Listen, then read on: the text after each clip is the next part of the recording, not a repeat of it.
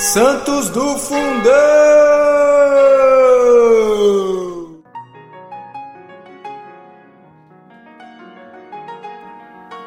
Fala galera, hoje, 14 de dezembro, celebramos São Nicásio, bispo e mártir.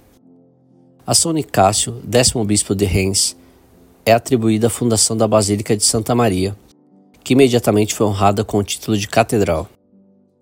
Com a aproximação dos vândalos que pilhavam e devastavam a região, logo a cidade foi cercada. São Nicásio, instado para deixar a Sé, recusou fugir. Não queria deixar as almas privadas do socorro espiritual e em perigo de perder a fé. Encorajou, pois, os fiéis, exortou-os à oração e ficou aguardando os acontecimentos. Quando os bárbaros invadiram a cidade, encontraram Nicásio e a irmã, a Virgem Eutrópia, à porta da catedral. O bispo, muito calmo e muito erecto, a cantar: Bem-aventurado aqueles cujo caminho é imaculado, que andam na lei do Senhor. Bem-aventurados que guardam suas prescrições e de todo o coração o buscam, que não praticam a iniquidade, mas andam nos seus caminhos. Os vândalos, sem se comoverem, ouviam-no ouviam calados, e o santo bispo cantava sempre calmo e erecto. Tu promulgastes os teus preceitos, para que sejam guardados à risca. Oxalá que os meus caminhos sejam firmes, para guardar os teus estatutos.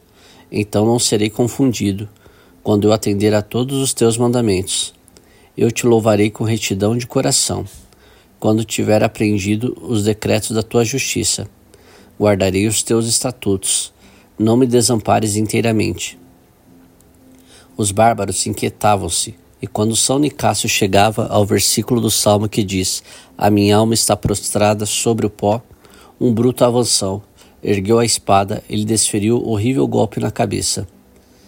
Todavia, caído, ensanguentado, o santo bispo concluiu o versículo, cantou: Dá-me vida, segundo a tua palavra.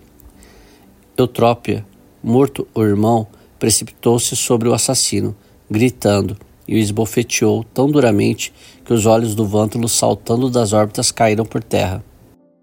Os bárbaros que lhe iam poupar a vida por causa da beleza caíram sobre ela e a massacraram incontinente.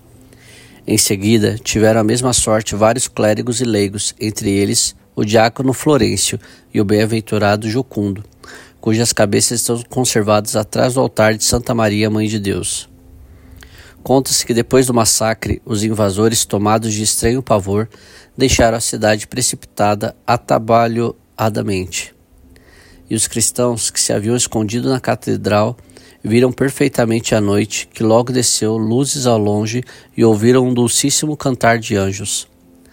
Quando se aventuraram a deixar os esconderijos, aproximaram-se dos mártires e sentiram extasiados um perfume maravilhoso que se exalava dos corpos mutilados. São Nicásio, rogai por nós.